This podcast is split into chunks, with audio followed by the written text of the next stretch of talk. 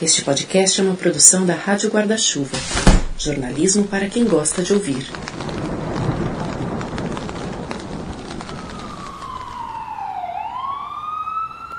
Existem vários jeitos de contar essa história. Do meu ponto de partida, é um dos menos relevantes. Mas já já você vai entender o porquê dessa escolha para começar o quinto episódio da quarta temporada do Finitude. Eu sou Juliana Dantas e eu tinha 18 anos quando comecei a trabalhar numa redação. Era o início de um estágio que viria a durar três anos no jornalismo da TV Gazeta, em São Paulo. Eu cheguei lá em março de 2007.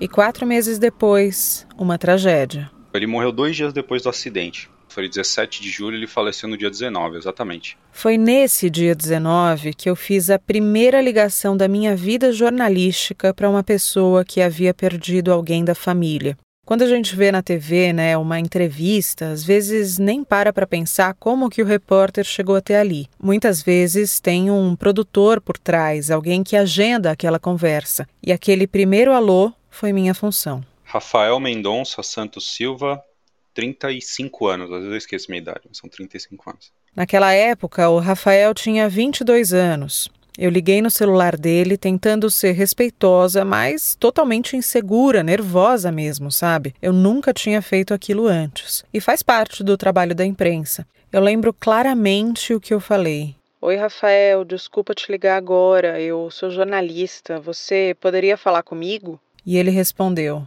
Deixa eu só sair um pouquinho aqui do velório do meu pai que eu já te atendo. José Antônio Rodrigues Santos Silva. Com 50 anos recém-completados, José Antônio morreu. Ele era gerente da TAM Express que ficava bem em frente ao aeroporto de Congonhas, na zona sul de São Paulo.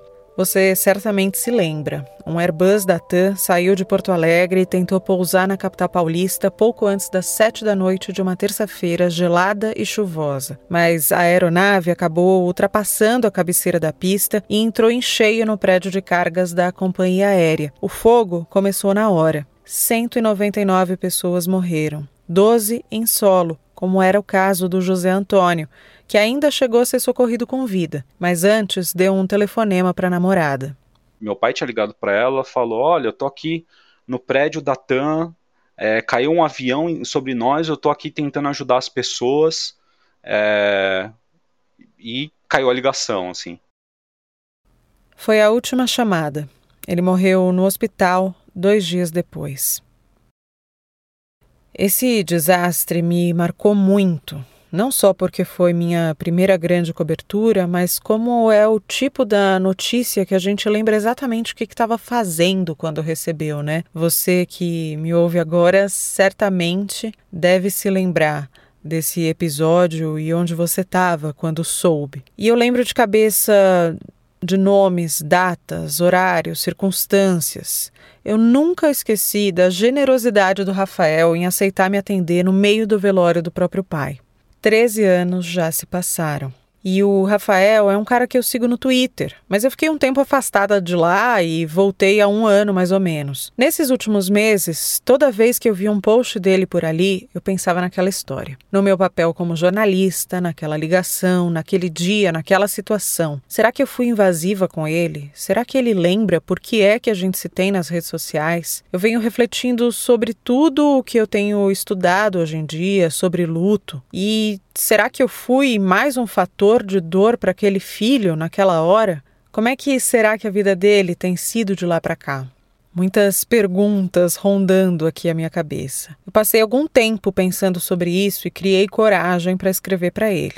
E eu encontrei o mesmo Rafael generoso que me disse sim na hora e hoje divide com você, ouvinte do Finitude, quem foi o pai dele e os reflexos da ausência de uma daquelas 199 vítimas do voo JJ 3054. Falava de morte de maneira sutil, assim, ao longo de toda a minha vida ele falou, assim, do tipo, é, ele, até, até, conversei antes com você, né, é, ele tinha uma, uma grande coleção de CDs, na época que as pessoas ouviam CD, há 13 anos atrás as pessoas ainda ouviam CD, então ele tinha uma, uma, longa coleção de CD de décadas, de, de rock progressivo, principalmente que ele gostava muito, ele adorava a, as lojas, é, é, tipo as lojas americanas que tinha aquela baseada de CDs que estavam em, em, promoção, né, eram as últimas unidades, ele ficava garimpando ali, ver se encontrava alguma coisa e ia expandindo a coleção de CD, não só ali, mas também por conta disso. Ele acabava comprando coisa que ele não planejava porque ele via numa promoção, às vezes nem conhecia a banda, pegava para descobrir e tal. Enfim, ele vivia falando, não, esses CDs aqui, quando, quando eu morrer, vai ser de vocês, né? É, e fazia isso com várias coisas, mas eu não sei porque do CD é uma das que eu mais lembro, assim. A minha memória daquela época ainda é bem fresca. Mas se a gente pensar bem, muita coisa mudou radicalmente de lá para cá. Inclusive, mal existem mais as bacias de CDs em promoção e nem bem a gente ainda compra CD, né? Não tinha internet é, disseminada como hoje em dia, principalmente móvel, né? Smartphone é uma coisa muito recente. Então, 2007 eu nem sonhava ter um smartphone, nem, né? Era, tinha um, sei lá, um V3 da Motorola que quando muito trocava um SMS com alguém custava, sei lá, um preço de um carro um SMS, era muito caro. você não se comunicava, se comunicava por telefone ou em casa, tinha, tinha internet desde 2001 em casa, mas não móvel, né? Então, é, eu lembro de estar no trabalho, trabalhava na época no Ibope, que começaram a falar do acidente e que tinha sido no aeroporto, e, e, meu pai trabalhava na TAM, né, na, no departamento de, carga, de cargas, ele era gerente de cargas, é, de, gerente comercial de cargas, e ele, é, até, até onde eu, sei, eu sabia até aquele ponto, né, por isso que eu falo até dificuldade de comunicação, meu pai estava em Brasília, porque ele, era, ele, ele trabalhava em Brasília já há alguns anos para a TAM, é, e aí eu fiquei sabendo do acidente, pô, caiu um avião do, no aeroporto, ali na rua. Eu falei, caramba, que tragédia, né? Pô, um avião da TAM. Falei, pô, tudo bem. Eu pensei, né? Pô, um avião da TAM não quer dizer que não tem nada a ver com meu pai, né? Uma empresa gigantesca, um acidente grave. Aí falaram, ah, mas o avião bateu no prédio da própria TAM. Aí eu, caramba, que prédio da TAM, cara, que bizarro, né? É o prédio de cargas da TAM. Aí eu, caramba, mas eu falei, cara, não, mas tudo, puta, ainda bem, meu pai, meu pai tá em Brasília, né? É, nem imaginava. Aí o celular tocou. O acidente foi assim, no final da tarde, para o início da noite, assim, bem no final do dia, ainda estava é, em horário de expediente, e aí recebi uma ligação da namorada do meu pai, falando que é, tinha tido esse acidente, que meu pai estava no prédio, é, bem, bem breve, assim, ah, que ele tinha tentado é, ajudar algumas pessoas tal, e, e teve que ser levado para o hospital. Assim, era isso que eu sabia. Ah, eu, nossa, caramba, ele estava no prédio, eu não tinha ideia da dimensão ainda, né? Então, isso foi, foi, a ligação que eu recebi sabendo o que tinha acontecido. Ela me disse, ah, vou te passar mais informações assim que eu tiver. Eu perguntei, não, mas você quer que eu vá para aí? Você sabe se foi algo sério tal? Não, não, fica tranquilo, né? Nem ela sabia direito o que tinha acontecido. É, depois ela relatou até que ela até saiu na, na, é, na mídia, né, que ela recebeu uma ligação é, isso, isso sabendo depois, né? É, que meu pai tinha ligado para ela, falou: Olha, eu tô aqui no prédio da TAM, é, caiu um avião sobre nós, eu tô aqui tentando ajudar as pessoas e caiu a ligação, assim. Aí eu não sei, porque a, gente imagina que com aquele acidente, tudo ali pegando fogo, parte da estrutura caindo, não sabe se foi o sinal, caiu, se foi alguma coisa caiu perto dele, ali ele desligou, caiu sobre ele, não sei, né? Aí a gente foi para lá, pro, pro hospital em que estavam direcionando todas as vítimas, que era ali do lado do Jabaquara, me fugiu o nome, nome do hospital ali, um hospital para tudo, onde todo mundo praticamente foi levado. E chegando lá, encontrei meu irmão, minha mãe, todo mundo lá. Minha avó tinha ido para lá. Aí comecei a entender a gravidade do negócio, né? Que aí é Algum tempo depois eu pude visitar meu pai. Meu pai estava em coma, né? Ele tinha inalado muita fumaça, então assim ficou muito tempo sem oxigenação. É, e eu vi meu pai assim com parte do corpo queimado, assim, negócio complicado, assim. É, tem, tento não lembrar, assim, mas é, tava com a língua meio de fora, assim, entubado, né? Tem, respirando, assim, por aparelhos. Sem noção da gravidade daquilo, até mesmo vendo, assim, eu, meu Deus, mas ele tá bem, ele vai sair daí, sabe? ainda sei lá, eu tinha 20 e poucos anos também, não era muito experiente. A gente acha que é, é muito adulto nessa época, a gente não sabe nada, né? Nunca tinha visto uma situação parecida também. É, então foi foi aí que, que eu entendi o que estava acontecendo, e aí ia recebendo mais informações de que era um estado grave, né? O estado dele era grave, não era assim, estava assim, dependente de aparelhos. Fui para casa, é, depois de um tempo, minha avó quis ficar lá, mas eles falaram, não, vocês não precisam ficar todo mundo aqui, porque você imagina, tinha centenas de pessoas lá, dezenas, centenas, sei lá. Se todos os familiares de todo mundo ficasse lá, não ia caber gente naquele hospital também, né? Aí a gente se organizou, minha avó não quis sair de lá de jeito nenhum, minha mãe ficou lá também, aí a gente começou a se revezar tal, eu fui para casa.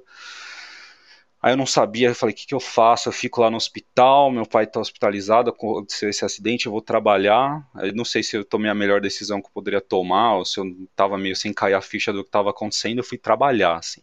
É, tipo, não, tipo, entendendo direito o que estava acontecendo, é difícil explicar, assim. Hoje eu penso, não, eu devia ter ficado com meu pai lá no hospital, mas não sei, o que, que eu vou poder fazer também, né? Mas é, a maneira que eu lidei naquele momento foi, sei lá, é, seguir a vida enquanto não, não posso fazer nada, sabe? É, em contato com meu tio, com, com, minha mãe e tudo mais. E aí não demorou muito é, para, sim, dois dias depois, né? É, entre visita ao hospital e voltar a seguir a vida, um dia à tarde. O Motorola de flip tocou de novo. Aí sim eu recebi uma ligação da minha mãe, aí foi da minha mãe, é, me falando que meu pai tinha falecido. Foi muito tempo sem oxigenação mesmo. Muita gente teve esse problema no, no acidente e não sobreviveu. Muita gente acha que no acidente com fogo as pessoas morrem por conta do, do, calor do fogo, não, mas é a fumaça que elas inalam que geralmente é o maior dos problemas. Né? Elas morrem intoxicadas. Daquele dia em diante, tudo mudou. A maior tragédia da aviação brasileira é também a maior tragédia da vida do Rafael. Na época, devo ter passado uma imagem meio fria até, é, porque pelo menos naquele momento, é, eu não conseguia me, ser, ser, egoísta, assim, não sei explicar, porque assim, primeiro que a dor não vem de imediato, assim, pelo menos para mim não, não, aconteceu, assim, demorou muito para cair a ficha da, do que era a perda do meu pai. Ele não disse não a entrevistas, recebeu equipes de reportagem em casa. O acidente matou tanta gente, assim, foram tantas famílias, tantas, assim, teve famílias inteiras que que morreram naquele acidente, assim, né? E aí você dimensiona um pouco isso, né? Falar, ah, quer dizer, não sei se eu tenho direito de, de, sofrer como se fosse uma dor exclusiva quando tanta gente passou pelo mesmo problema. Mas é meio besta, né? Pensar isso. Quer dizer, você tem que simplesmente sentir, mas ah, esse meu lado racional ficava muito assim na, na naquele momento, assim. Tanto que acho que nessa entrevista foi fantástico, acho que foi. Não me lembro, não vi assistir, mas eu lembro de ter falado alguma coisa do tipo, nossa, foi é uma, eu falei mais da catástrofe do que da minha perda, assim. Que talvez para eles tenha sido bom, né? Porque eu falei do acidente. Falei, nossa, foi tanta gente, assim, é, que, que morreu nesse acidente. É uma tragédia mesmo, um sofrimento muito grande, assim. Eu, né, eu é, falei calmamente, assim, é muito ruim saber que eu perdi o meu pai, mas eu sei que tem muitas outras famílias que perderam filhos, perderam pais, perderam, assim, duas, três, quatro pessoas de uma mesma família, né? Então é, é é, acho que até um pouco em, acho que na minha concepção em respeito a isso, eu fui comedido assim para falar das coisas. E é curioso observar esse fenômeno do luto a partir de um desastre coletivo. Ao mesmo tempo em que todos aqueles amigos e parentes das vítimas têm uma espécie de sensação de grupo, também tem algo de desindividualização da perda, aos seus próprios olhos, como foi o caso do Rafael, ou para os outros mesmo. Em alguma medida, você vira o familiar da pessoa morta naquele acidente. Fazendo um paralelo com o que a gente está vivendo agora em 2020, o parente da vítima da Covid. Só que cada um dos mortos pelo coronavírus é insubstituível. Cada uma das 199 pessoas que perderam a vida no acidente da TAM em 2007 é insubstituível. O José Antônio é insubstituível. Foi um dia meio mágico, só que no sentido ruim, né? Parecia um dia muito, muito atípico, assim. Pô, o dia que eu tô indo pro velório do meu pai, assim, não é uma coisa natural, ainda mais numa circunstância tão estranha. É... Foi um velório com muita, muita, muita gente muita gente. Eu nunca tinha visto tanta gente num velório, eu nunca vi depois disso tanta gente num velório. É, fiquei sabendo que por um bom sentido, por, um bom, é, por uma boa razão, aliás, que meu pai era uma pessoa muito querida por muita gente que eu não tinha ideia. Assim, ele não, ele não se gabava disso nem nada, mas assim, muitas pessoas vieram falar com a gente, dar os pesares, falar bem do meu pai, de como ele ajudou pessoas em momentos difíceis, com emprego, com ligação. Ele era uma pessoa muito atenciosa. Infelizmente, isso eu, posso dizer que eu não herdei dele, mas era uma pessoa que é, ligava muito para as pessoas, tinha agenda, era uma pessoa muito organizada. Tinha uma agenda assim que parecia um, uma, uma bíblia gigantesca, cheia de anexos, de, de contas, de telefones das pessoas. Pessoa que literalmente não existia Facebook ainda, mas ele ligava para as pessoas nos aniversários delas para dar parabéns eu recebo a notificação, vezes não dou parabéns, que tenho vergonha, sei lá, né, tem um, é, uma maneira diferente de lidar, ele ligava, então, ele era uma pessoa muito atenciosa, assim, boa de papo, então, é, apareceu muita gente nesse dia. Flores, assim, aquelas coroas de flores de mil lugares, até do meu trabalho lá do, do Ibope, lá o pessoal mandou uma, uma coroa de flores, então tinham alinhadas, assim, um monte de coroas de flores. Foi no meio disso tudo que eu liguei. A Juliana, de 18 anos, ligou. O Rafael me contou agora que não lembra ao certo de como foi, mas que também não se recorda de eu ter sido invasiva ou ter sentido aquilo como um desrespeito. E assim eu fecho a minha dúvida que me acompanhou pelos últimos 13 anos. Mas uma coisa que sempre teve clara para mim foi o tamanho da figura do José Antônio. E a informação que a gente recebeu né, naquele dia, até, pelo menos eu recebi naquele dia, é, explicando melhor as circunstâncias do, do, de tudo que aconteceu do lado dele, foi de que ele saiu do prédio e que ele voltou para dentro do prédio para ajudar os colegas dele que estavam lá. Né, não sei o, se, eu, se isso de uma forma mais profunda me afetou, né? Se vai me afetar para uma situação parecida. Eu penso nisso, assim, acho que não, não coloco isso para fora, mas penso muito nisso que assim é, é meu, meu tio até naquele dia chegou a, a, a ser entrevistado e disse assim, eu preferia um, um covarde vivo do que um herói morto, né? Não sei, uma, pelo menos é uma memória positiva que eu tenho do meu pai de pensar que mesmo naquele momento, não sei, ele foi bem altruísta e corroborava com a presença de tanta gente ali no, no velório dele. Eu acho que o meu vai ter, sei lá, umas cinco pessoas, assim. o dele não dá para comparar. Tinha gente que eu nunca tinha ouvido falar, assim, conheci ele de muito tempo e todos falando bem, assim. Não sei, a gente sempre vê, né, na TV, todo mundo parece que quando morre vira anjo, né? Mas não é possível, assim, era muita gente, assim, para citar todo mundo mentindo, né? Então, eu passei a valorizar até meu pai mais, assim, as memórias dele, tudo que ele foi depois daquele dia, né? Todos cometem erros, ele tinha muitos defeitos também, mas é, é, aparentemente ele, uma coisa que ele fazia era ajudar muitas pessoas. Talvez uma lição que eu ainda preciso desenvolver mesmo depois de tanto tempo. Até essa lembrança vai me ajudar a fomentar isso aqui. um acidente de avião não é só um acidente de avião. E por só aqui, entenda-se que já é bastante coisa. Mas é que, além do luto pela morte violenta em si, vem na sequência uma série de lutos. O da estrutura familiar, o das burocracias que precisam ser resolvidas, e o luto até por quem a gente deixa de ser a partir do minuto em que o chão some do pé e tudo fica em suspenso. A gente nunca sabe o que a gente poderia ser, né? Infelizmente, nunca vou saber, mas eu sinceramente, eu acho que me tornei uma pessoa pior. Eu acho que me tornei uma pessoa pior, assim, na, na falta do meu pai de ainda, assim, poderia ser pior, né? Sempre poderia ser pior. É, eu já estava, assim, na faculdade, perto de terminar, já tinha meus 20 e pouquinhos anos.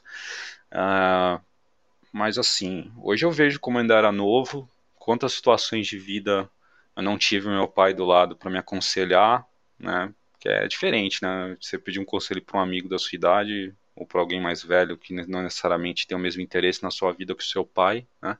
E pedir para seu pai, que vai assim, ele vai ter o maior interesse do mundo em te ajudar. Ele era um cara muito sábio, muito sábio, assim, o cara mais sábio que eu conheci até hoje foi meu pai. Era um cara muito, lia muito, sabia conversar.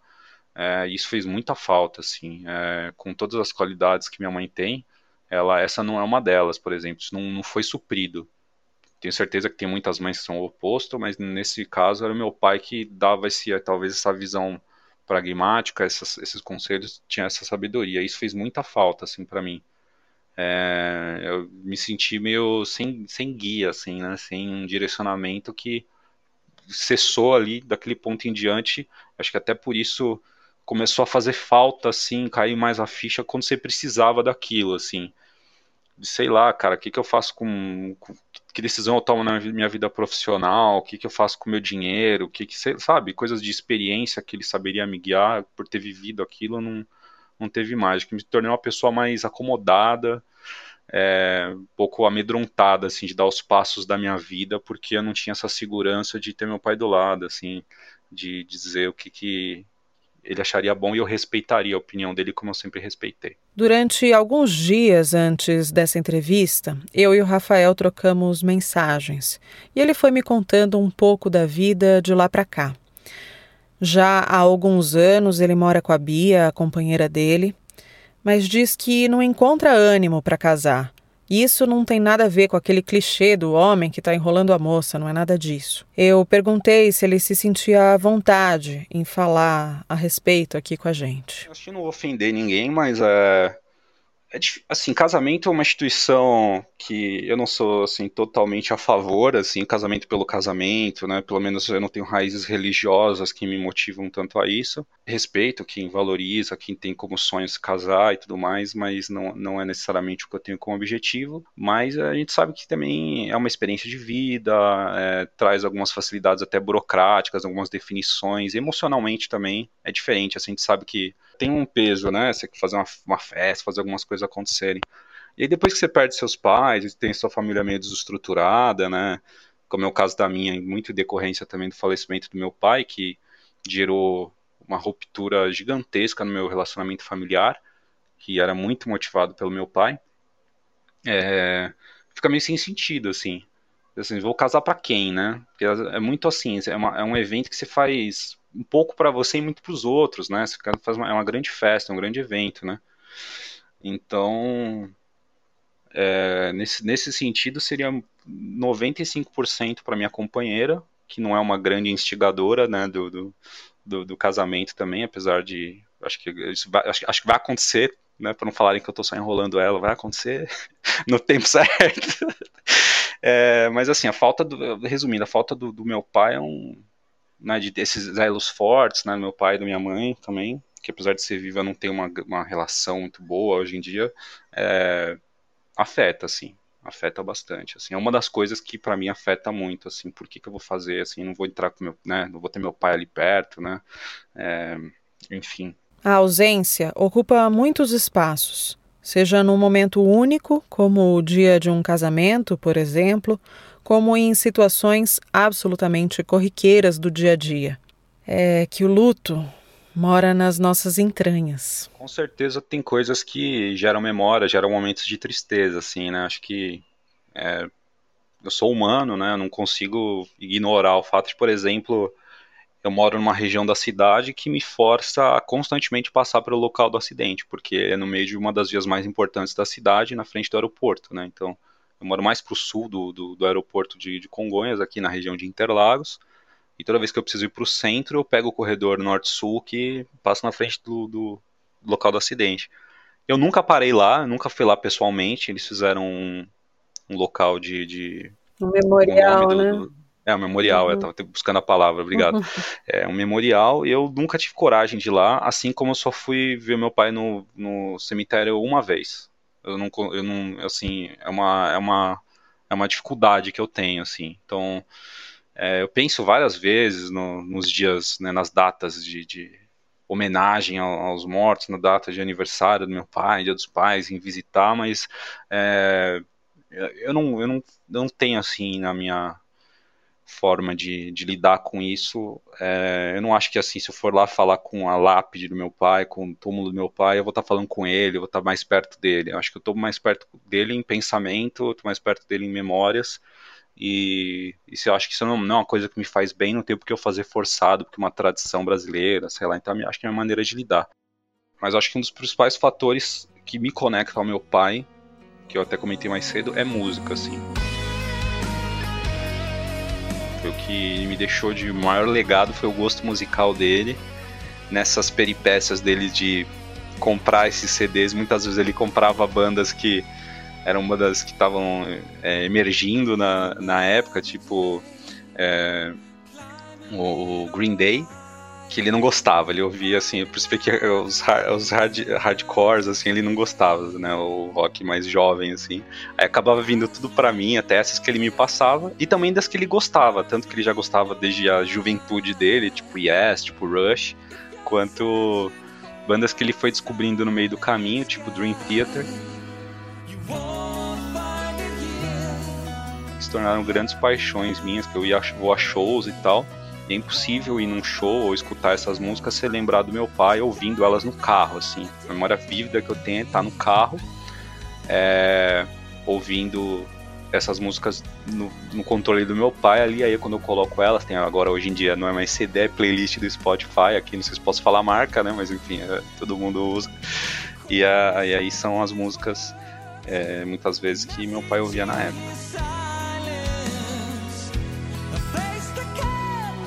Música é eterno, né? Assim, acho que pelo menos essas grandes bandas é, vai ser assim, vai ser uma coisa. Não vou passar um relógio para meus filhos, vou passar gosto musical, assim. Vai ser para um. Se eu tiver filhos, já tô ficando meio velho aí, mas pretendo ter.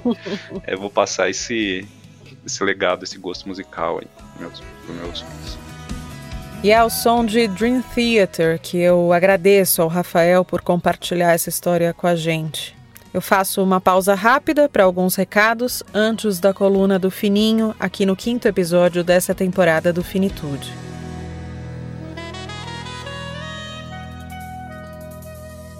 Mas antes, o comandante do podcast Vida de Jornalista, nosso parceiro de Rádio Guarda-Chuva, tem um recado super importante para você em 39 segundinhos. Diga lá, Rodrigo Alves. Oi, Juliana. Deixa eu te fazer um convite para ouvir um episódio muito especial do Vida de Jornalista que vai ao ar na quarta-feira com a Dorothy Butler Gilliam, que foi a primeira repórter negra do Washington Post nos anos 60. Ela conta bastidores de coberturas como a integração da Universidade do Mississippi em 62, e nessa viagem ela não conseguiu nenhum lugar para dormir porque os hotéis só hospedavam brancos. Então ela teve que dormir vários dias numa funerária para pessoas negras. A Dorothy hoje tem 83 anos e me deu a honra de contar essas histórias no Vida. Então espero que você e os ouvintes do Finitude gostem desse papo. Obrigado, um beijo. Beijo, Rodrigo. Vida de jornalista toda quarta-feira no seu tocador de podcasts favorito.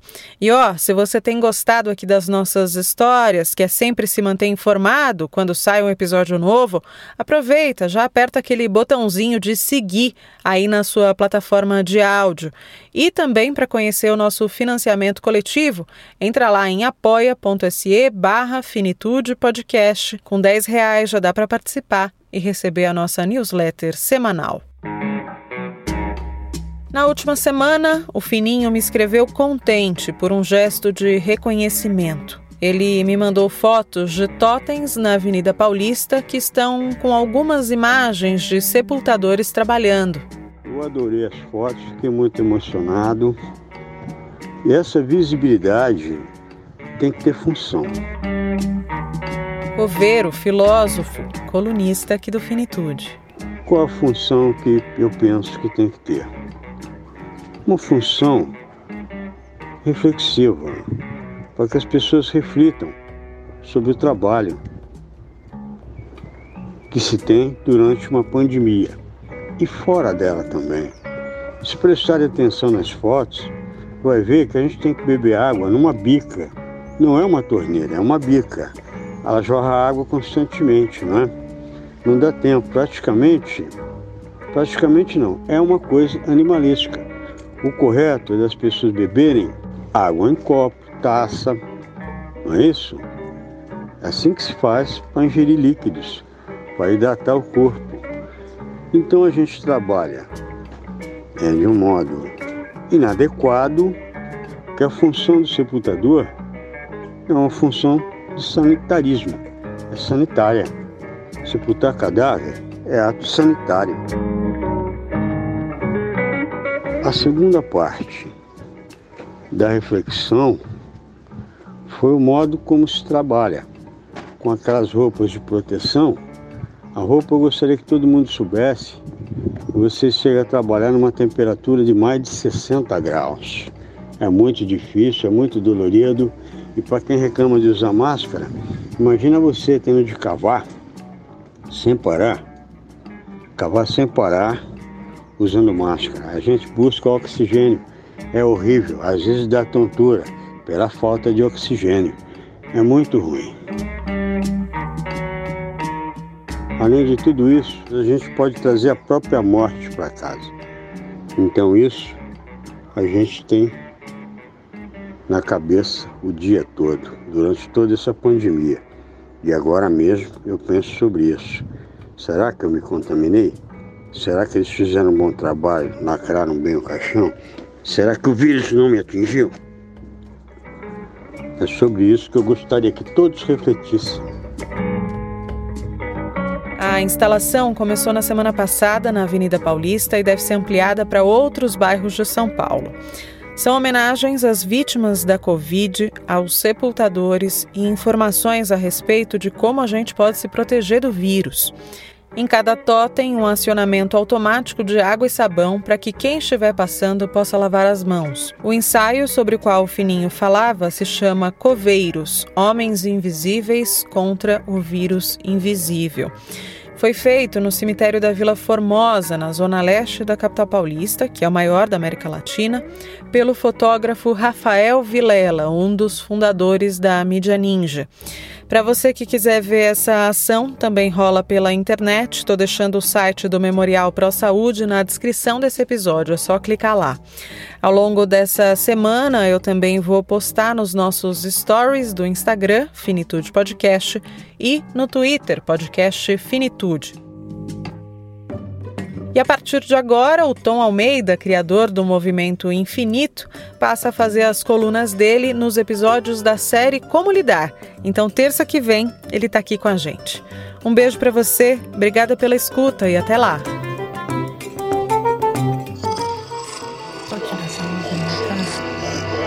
Esse podcast é apresentado por b9.com.br.